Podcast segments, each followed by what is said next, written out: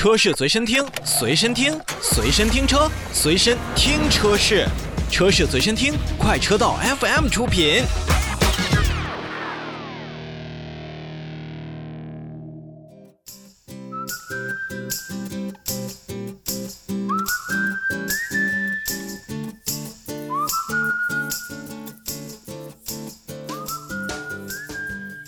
继续看召回，同样来自于保时捷品牌。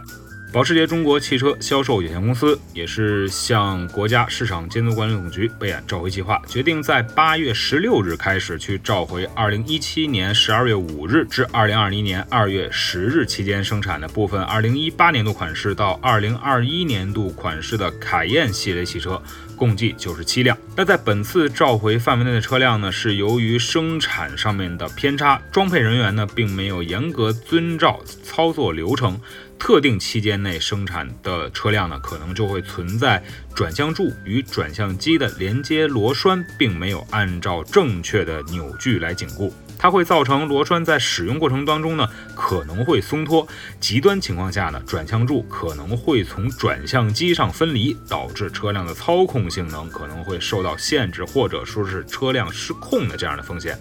存在碰撞的这种隐患。那保时捷中国呢，也是免费要召回这些车辆进行免费的检查。再有呢，就是更换转向柱的固定螺栓，并且呢，按照规定的扭矩来进行拧紧，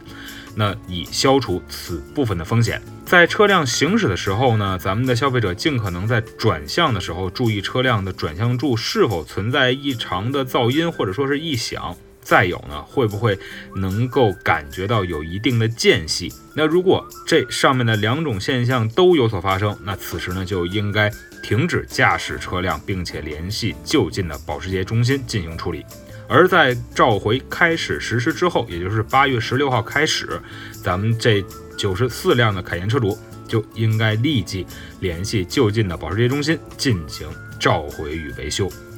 那从目前来看的话，其实大家还是比较关注于这种安全。那其实，在整个的召回上呢，我们也一再跟大家说，召回并不可怕，可怕的是厂家包括消费者对于这个召回的事情还是三缄其口，并没有一个非常正确的认识召回的这么一种观念。好像都觉得召回并不是一件好事儿，但说实话，没有召回往往不代表它不会出事儿，而是可能还会存在更多的风险不被人们所知。所以在这里边，我们也是再次呼吁，不管是整个的汽车消费环境，还有包括我们制造商以及我们的周边的零配件的供应体系，那么在车辆生产、安装、销售、售后以及在真正我们消费者使用当中，也都要进行。